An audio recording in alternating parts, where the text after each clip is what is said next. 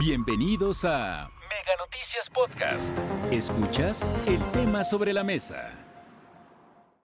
Vamos de regreso para poner juntos el tema sobre la mesa.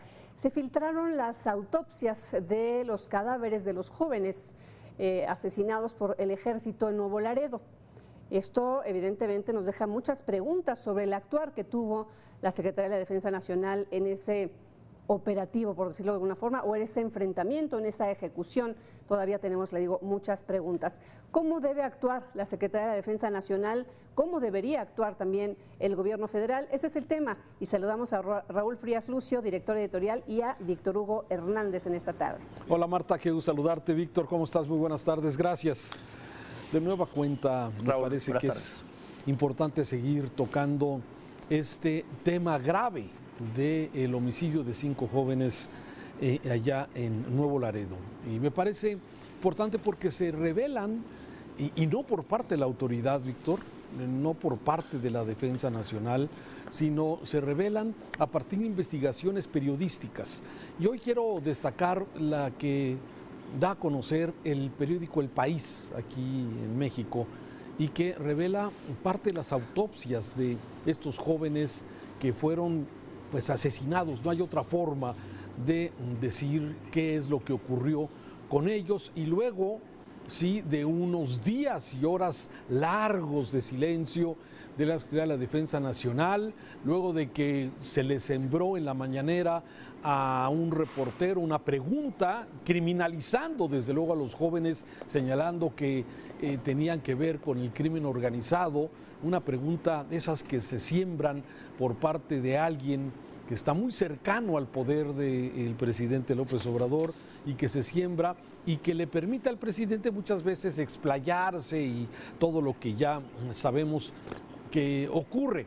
Y bueno, afortunadamente el presidente dice, bueno, vamos a pedir a la Comisión Nacional que investigue y que, eh, porque ya no existe el de mátalos en caliente, que de acuerdo a las autopsias, Víctor, me parece que esto es algo de lo que ocurrió. El reporte es duro, Raúl. Un cuerpo con dos heridas de bala y la cabeza destruida. Otro con diez y la espalda y las piernas hechas pedazos. Otro único tiro, otro con un único tiro en la sien. Son parte de los resultados de la necropsia de los cuerpos de estos cinco jóvenes muertos. Y no, yo creo que aquí no hay vuelta de hoja. ¿eh? Esto sí fue un mátalos en caliente, sobre todo a la luz de lo que dice uno de los testigos, de los sobrevivientes que no tenían ni idea de lo que estaba pasando y que ellos iban simplemente en lo suyo después de haber estado en una fiesta y dirigirse a sus, pues, a, sus casas. Sí preocupa Raúl porque preocupan varias cosas. Primero, uno, lo que hemos platicado durante mucho tiempo, los riesgos que implica militarizar al país y poner la relación sociedad-ejército, cuando ya vimos lo que ha pasado en otros sexenios como el de Felipe Calderón, que tal vez es el más representativo, más no el único.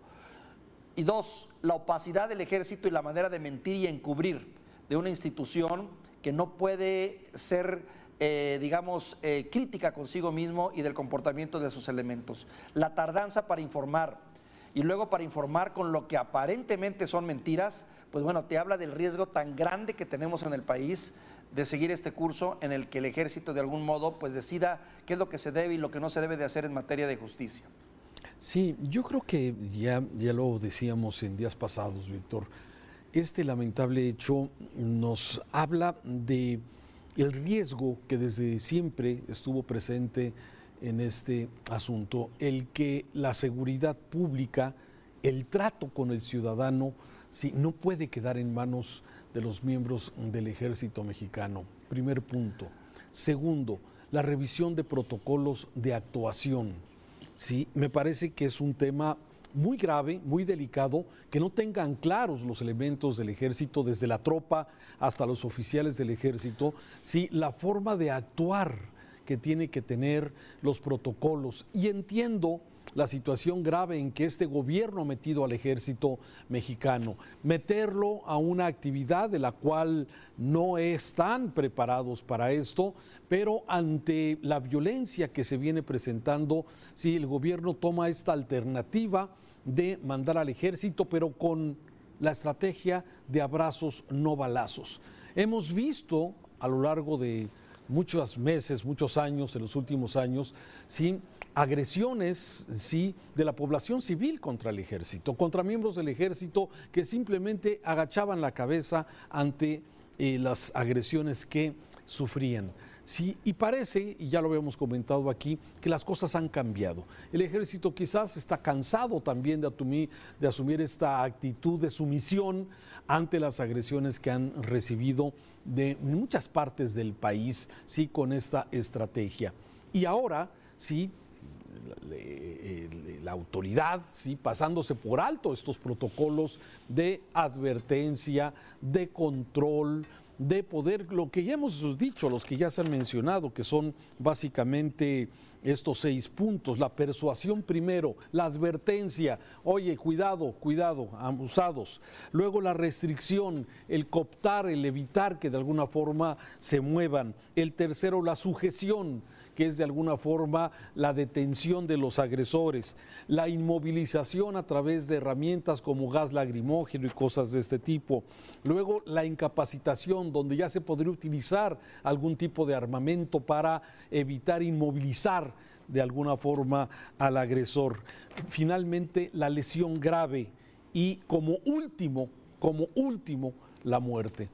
Y esto que está publicando esta eh, eh, esta publicación, este reportaje del país de la autopsia, cuántos impactos tiene y sobre todo muy preocupante lo que tú decías. Uno de ellos solamente con un impacto de bala en la 100. Eso es una ejecución. Es una ejecución. Es una ejecución.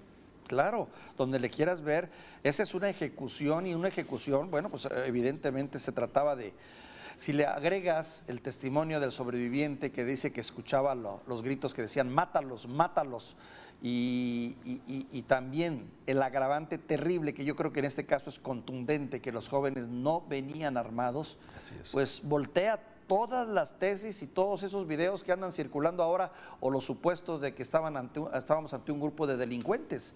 Digo, si nos atenemos a los hechos. Sí, y, además, bueno, a ver, vamos a dar, vamos a suponer que se está criminalizando y que algunos de ellos pudieran de haber eh, formado parte de algún crimen organizado, cosa que hasta el momento no se ha confirmado por ninguna autoridad. Sí, en ese momento no estaban armados de acuerdo con lo que dice el reporte del mismo comandante o del capitán que iba a cargo de la patrulla y donde culpa a la tropa de haber accionado las armas, sí, y que él pues no pudo detener hasta que ya había ocurrido. Pero hay otra cosa agravante, me parece otro tema que también revela las declaraciones de este sobreviviente. El que lo obligaron a grabar un video, los mismos que por eso salvó la vida, por eso no lo mataron, porque le pidieron que grabara un video donde se echaban la culpa ellos, ¿sí? Y luego, lo que todos vimos en el video cuando se tratan de llevar el vehículo en una grúa del ejército y no la fiscalía la que tendría que hacer la investigación. Entonces estamos enfrentando, sí, muchas cosas muy graves que han sucedido en este caso. El homicidio, en primer lugar, que me parece el tema gravísimo. Segundo, si las ejecuciones que parece, de acuerdo a la autopsia, pudo haber ejecuciones sumarias en este sentido, sin ningún juicio y sin ningún eh, proceso de eh, culpabilidad. Tercero, la, tratar de modificar eh, la escena del crimen y tratar de inculpar si a través de ese video que dice este, este joven sobreviviente que pudo haber, eh, eh, que le pidieron eh, que grabara para salvar la vida. Finalmente, y también los riesgos que están corriendo hoy, el sobreviviente, el lesionado y el comisionado de derechos humanos que hizo la denuncia correspondiente. Y que ahora en este mundo de la polarización, Víctor, sí, bueno, ya sabes, en las redes sociales que se dice y se comenta de todo, se, se, se criminaliza a estos jóvenes. Me parece que estamos en una situación delicada. Hoy el gobierno lo que optó por hacer es primero dejar pasar horas para informar del tema, luego un boletín donde aceptan que hubo disparos aunque no señalan las ejecuciones que se dicen, y ahora la investigación por la Comisión de Derechos Humanos. Y fíjate, Raúl, también preocupa. Eh, me, viene a la mente el asunto de los muchachos del TEC. Tú recordarás también en donde al, donde evidentemente les sembraron armas para luego decir que eran delincuentes hasta que tuvo toda una campaña para demostrar que no eran más que dos jóvenes estudiantes que les tocó pasar por un mal momento. El acto de, ese pues, acto abusivo, arbitrario, terrible del militar que hizo eso de ponerles armas. Pero también me viene a la mente, Raúl, y, preocupa mucho el hecho de que eh, ese es un síntoma y un termómetro de lo que podría ser y empeorar la situación en el futuro. Si ahorita en estas condiciones en las que hay todavía voces que critican y señalan el, quehacer de los militares, este, y que ellos responden con mentiras, porque también si escuchas las versiones oficiales, haz de cuenta que escuchas una relatoría donde todo parecía inculpar a los jóvenes, circulando en la noche, sin placas, con luces apagadas, dándose a la fuga, eh, o sea, te pinta del peor de los escenarios para los jóvenes para venderte la idea oficial, ¿eh? no de comentarios, sino oficial de que, ah, estos muchachos pues provocaron la agresión y el ejército solo respondió después de que la camioneta habría chocado contra algo y la explosión motivó que los otros respondieran con balazos. Mentiras, Raúl, mentiras que estamos viendo ahora y que pues bueno, sí debe de preocuparnos. Y, mira, la autopsia que ya mostrabas el principio de esta, de, esta, que mostrábamos en, esta, en este tema sobre la mesa, a ver, ¿cómo puede recibir un joven que va en, en, un vehículo, una persona que va en un vehículo, ¿sí? Bueno, balazos por la espalda, balazos por el frente y balazos por el costado. Sí, y de acuerdo a las versiones de, los testigos, sí, los jóvenes que bajaron todavía vivos sí, y llegaron hacia una pared, hacia una casa, así, sí, fueron acribillados en, la pared.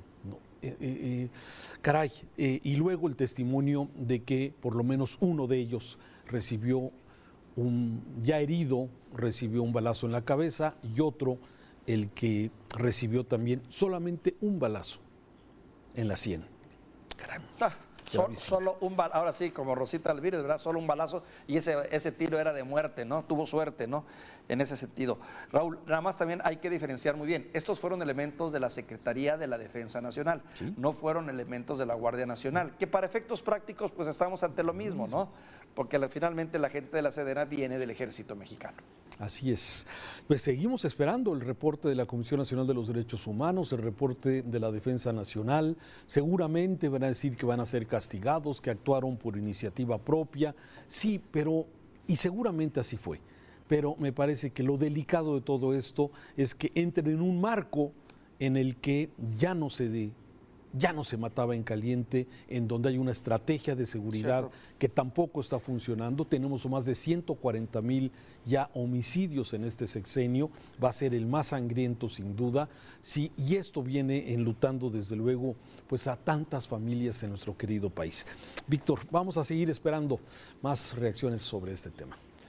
Pues ahí queda ya ¿eh? un tema más que sin duda va a ser motivo de mucho comentario todavía, Raúl. Gracias, Raúl. Gracias, Víctor. Hasta aquí la información. Recuerda que el tema sobre la mesa ya está disponible en Spotify, Apple Podcast, Google Podcast y Amazon Music. Hasta la próxima.